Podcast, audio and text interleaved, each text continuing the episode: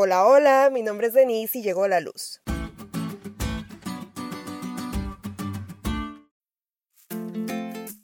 Estoy en un nuevo trabajo en la que la dinámica laboral es totalmente distinta a lo que hacía.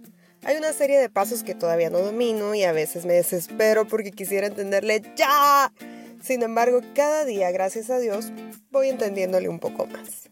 Cuando Daniel tuvo la visión que veíamos la semana pasada, y por si ya se te olvidó, te suena hasta 2300 tardes y mañanas, luego el santuario será purificado. Al final de esa visión, el profeta se asombra porque no puede entenderla. Es más, hasta se enfermó. Tuvo que esperar 10 años hasta que el ángel Gabriel vino a traerle luz. La semana pasada leíamos solo Daniel 8 y hasta ese momento no sabíamos a partir de qué etapa contar los 2300 años. Nosotros solo tuvimos que esperar una semana, pero Daniel esperó 10 años para saber. El ángel le dijo, sabe pues y entiende que desde la salida de la orden para restaurar y edificar Jerusalén hasta el Mesías príncipe habrá 7 semanas, y 62 semanas se volverá a edificar la plaza y el muro en tiempos angustiosos. Más claro ni el agua, ¿no? La verdad, para mí no era sencillo entender eso.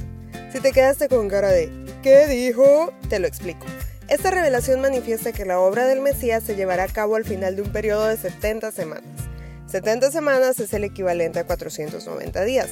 Recuerda que proféticamente un día equivale a un año, o sea, al final de un periodo de 490 años. Pero contados a partir de qué o qué, lo acabo de decir, desde la salida de la orden para restaurar Jerusalén. Y esta orden la emite el rey Artajerjes en el año 457 a.C., permitiendo que los judíos bajo las órdenes de Esdras reconstruyan Jerusalén.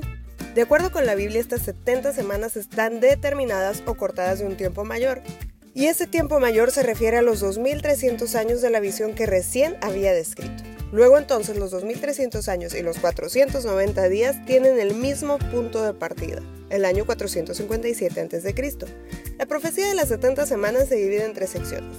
Las 7 semanas, es decir, 49 años, probablemente se refiere al tiempo en el que se reconstruiría Jerusalén. Después de estas 7 semanas habría 62 semanas, 434 años, que conducen al Mesías príncipe.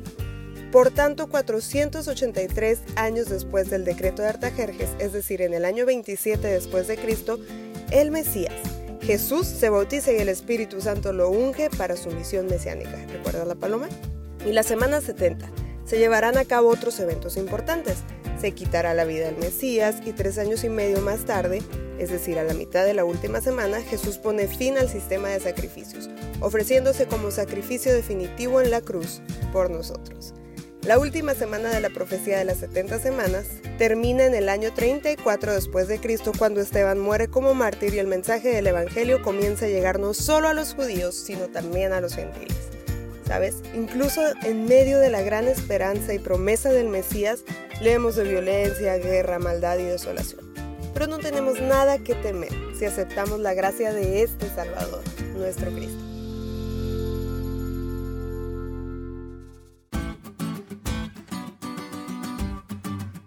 ¿Te diste cuenta de lo cool que estuvo la lección? No te olvides de leerla y compartir este podcast. Es todo por hoy, pero mañana tendremos otra oportunidad de estudiar juntos.